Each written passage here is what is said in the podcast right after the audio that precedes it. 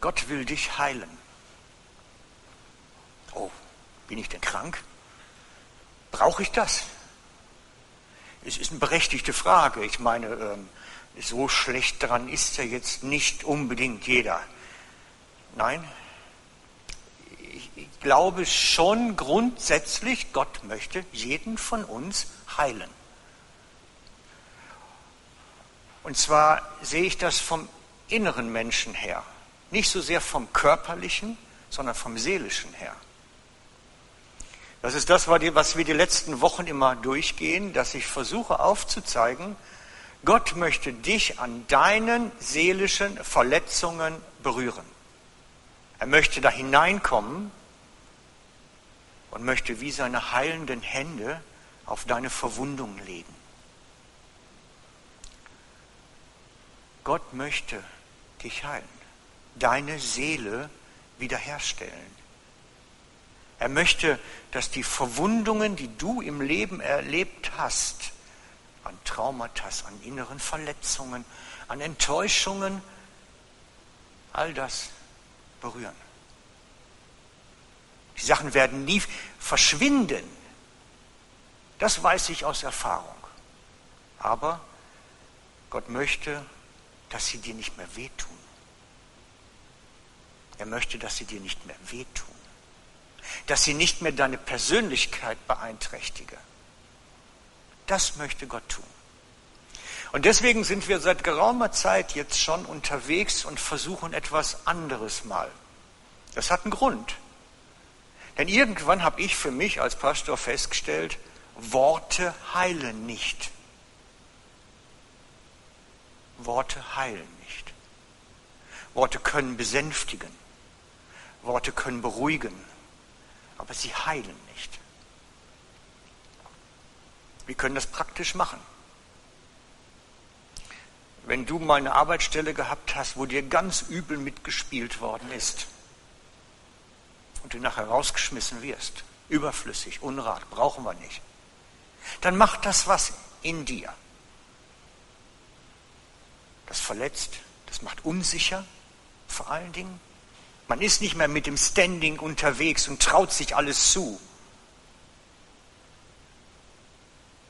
Und das wird vielleicht irgendwann wieder gut werden, aber es wird dich immer beeinträchtigen. Es bleibt irgendwas haften. Und ich glaube, dass genau das, was da alles möglich ist, genau das alles Gott berühren möchte. Und ich habe festgestellt, wenn ich darüber hier spreche von vorne, führt das keinen einzigen zur Heilung. Das macht nichts. Das deckt auf. Vielleicht versteht man dann Zusammenhänge, vielleicht kriegt man den Zusammenhang, was einem da eigentlich geschehen ist, aber davon wird niemand gesund.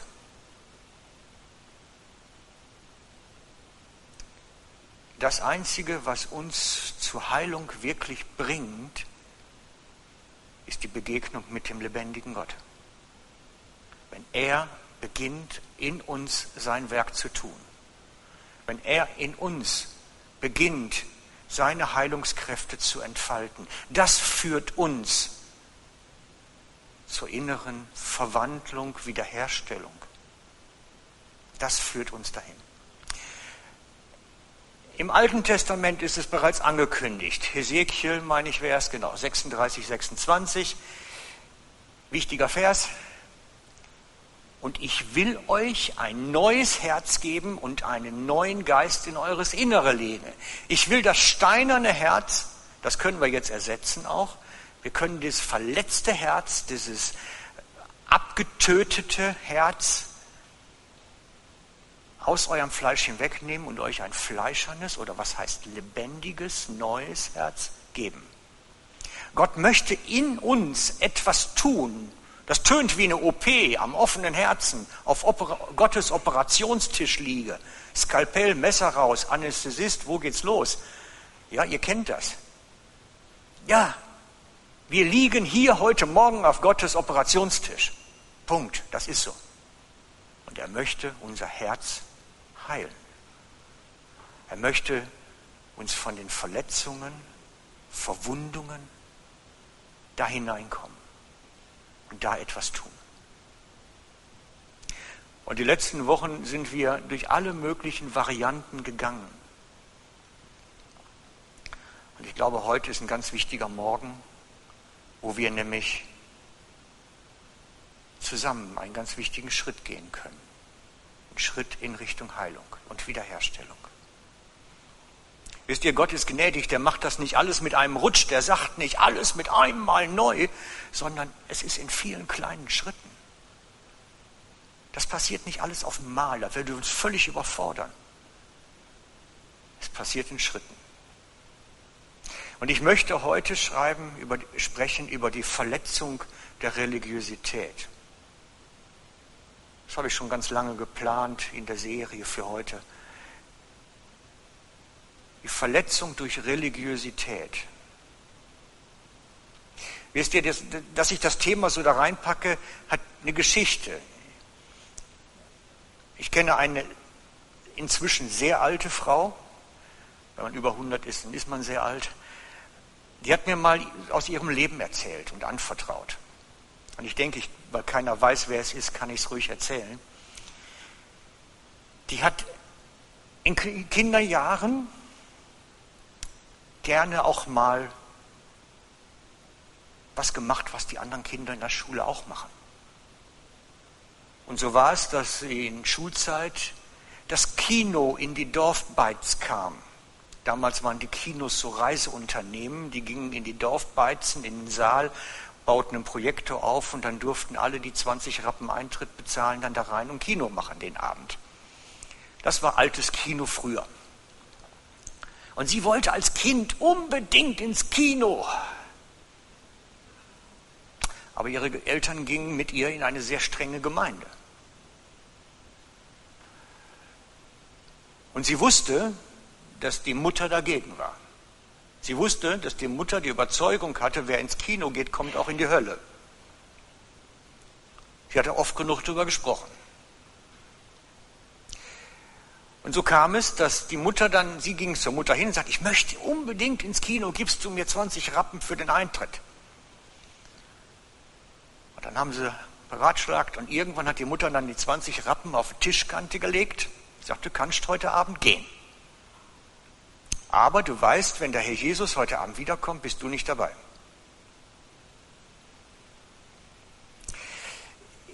Es hat sie geprägt, ihr Leben. Sie ist ganz lange unter diesem Denkmuster dann erwachsen geworden. Diese Vorstellung, Gottes Liebe reicht nicht für den Fehltritt. Gottes Liebe reicht nicht dafür, wenn ich versage, sondern wenn ich versage und Gott kommt in dem Moment auf die Erde, Jesus zurück, schmeißt er mich raus. Das war in der Zeit so. Das Gnadenverständnis reichte nicht für den Fehltritt. Und dass Kino keine Sünde sein muss, zwangsläufig, zwingend, war damals auch noch nicht bekannt. Und ich bin dann recht viele Sitzungen mit der Frau gehabt, um sie da versucht rauszuholen. Aber es ist, je älter man wird, umso schwieriger wird es natürlich. Und so haben viele von uns dort Verletzung erfahren durch Religiosität. Dadurch, dass sie in so ein Zwangsmuster reingesteckt wurden, so eine Zwangsjacke, die Gnade nicht kannte. Und ich habe oftmals solche Schäden dann in der Gemeinde vorgefunden und das ist nicht immer witzig.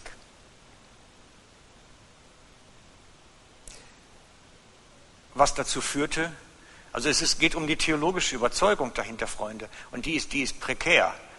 Die theologische Überzeugung sagt nämlich, dass wenn du gerettet bist, in Jesus für ewig angenommen, drückt sich das in deinem Leben aus, da sündigst nicht mehr. Und wenn du doch dann sündigst, dann bist du halt nie gerettet gewesen. Und die Überzeugung ist über lange Zeit vermittelt worden. Dieses Infragestellung des Angenommenseins. Und ich möchte euch heute Morgen zusprechen, Jesus hat dich in seine Hände hinein tätowiert. Das ist nicht mit einem Bleistift oder Kugelschreiber geschrieben.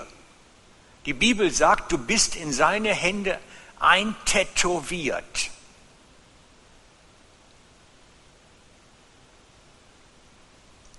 Und das sagt auch der Hebräerbrief, Hebräer 10, Vers 10, 10, Vers 14, ihr könnt zu Hause nachschlagen. Sagt das. Wir sind durch ein Opfer einmalig geheiligt, durch ein Opfer einmalig ohne Sünde, steht dort in Worten, ohne Sünde. Durch sein Opfer einmalig. Und das ist ein ganz wichtiger Abschnitt für mich, weil er erklärt den gesetzlichen Juden die Gnade von Christus. Wenn wir aber zu oft das andere gehört haben, macht das was mit uns.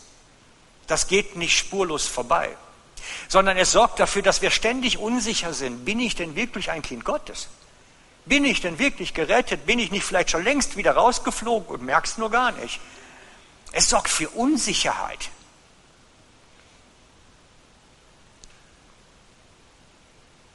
Und ich möchte, dass wir entdecken, Gottes Gnade ist groß. Viel größer, als wir uns vorstellen können. Viel größer, als wir uns vorstellen können. Seine liebenden Arme nehmen auch den nach Schwein stinkenden Jungen wieder an.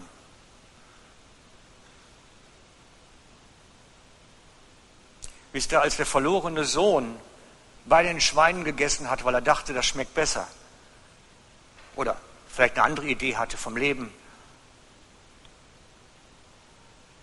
da war er immer noch der Sohn des Vaters. Er war nur nicht im Königspalast. Man kann auch bei den Schweinen essen und trotzdem Gottes Kind sein. Man kann bei den Schweinen essen und Gottes Kind sein. Man verpasst dann halt den Segen auf Erden. Ja, das gibt es oft genug. Und ich möchte dir zusprechen, sei stark in dem, was Gott dir zugesprochen hat. Lass dich nicht verunsichern, sondern suche ihn, seine Gegenwart, seine Arme, kuschel dich da mal richtig rein. Eine ganze Ladung Papas Liebe abholen ist das Beste, was einem passieren kann. Weil das macht sicher. Dann sind wir wirklich sicher in unserer Rettung, in unserer Erlösung, in unserer Annahme, dann sind wir sicher. Und das brauchen wir. Damit wir nicht ständig hin und her getrieben werden, oh, reicht's denn am Ende? Nein, wir brauchen Sicherheit. Die kriegen wir beim Vater im Himmel, bei seiner Annahme. Und darum machen wir in der ganzen Serie auch so verschiedene neue Sachen, dass wir versuchen, euch so in die Gegenwart Gottes auf neue Weise mit hineinzunehmen. Wir versuchen es wirklich so, dass ihr dieses Einkuscheln in Papas Arme entdeckt. Weil ich glaube, das ist ein ganz wichtiger Moment. Der schafft Sicherheit im Herzen da weiß ich, ich bin Gottes Kind. Da spüre ich seine Liebe, empfange seine Annahme, seine Umarmung. Und ich wünsche es mir für alle, die immer so am Zweifeln sind, dass sie genau diese Erfahrung machen. In aller Unsicherheit, wenn ich unsicher werde, wenn es mal gerade wieder schwankt, einkuscheln beim Papa hilft. Dann weiß ich, dass er da ist, dass er mich lieb hat. Dann weiß ich's. Darum machen wir bestimmte Formen, das heißt der Kontemplation. Schwieriges Wort, vergesst es, zu kompliziert. Wir machen verschiedene Formen des Gebets, wo man Gott nah erfährt, sagen wir mal. Machen Meditationen mit Bildern, haben wir probiert die letzte Zeit, haben Gott Briefe geschrieben hier im Gottesdienst. Wir haben alles Mögliche schon gemacht. Und ich möchte euch heute mitnehmen in die Form, wo man sich einkuschelt, ins Gebet. Ich möchte euch mitnehmen ins Gebet, in eine Gebetssituation, wo man einfach mit Gott ist, mit ihm Gemeinschaft hat, einfach mit ihm Zeit verbringt. Gar nicht, ich will dies, ich will das, ich muss das noch klären. Nein, einfach Zeit verbringen mit Gott. Und manchmal ist das wichtig. Manchmal ist das wichtig, dass wir einfach mit Gott Zeit verbringen. Wisst ihr, wenn man mit Ehepaar lange Jahre zusammen ist, da muss man auch nicht den ganzen Abend miteinander erzählen und reden und machen und tun. Da reicht es manchmal, wenn man miteinander einfach Zeit verbringt. Und das ist auch gut und wichtig.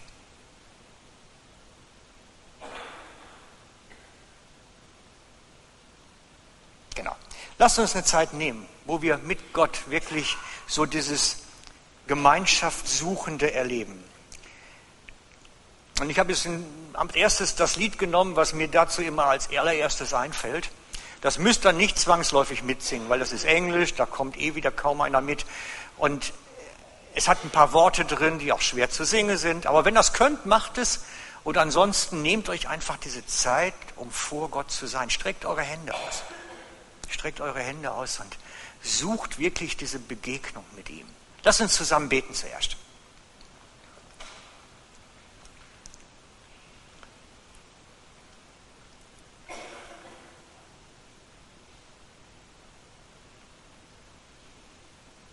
Jesus, und wir laden dich jetzt ein, dass du kommst. Komm, Heiliger Geist, komm. Wir bitten dich um deine Gegenwart, deine Präsenz. Und berühre du unser verwundetes Herz, da wo wir Schäden genommen haben, wo wir Schmerzen gespürt haben, Ablehnung, Zwänge komm du da hinein. Und ich lade dich ein, Heiliger Geist, komm du jetzt auf jeden von uns und zeige uns, jedem Einzelnen,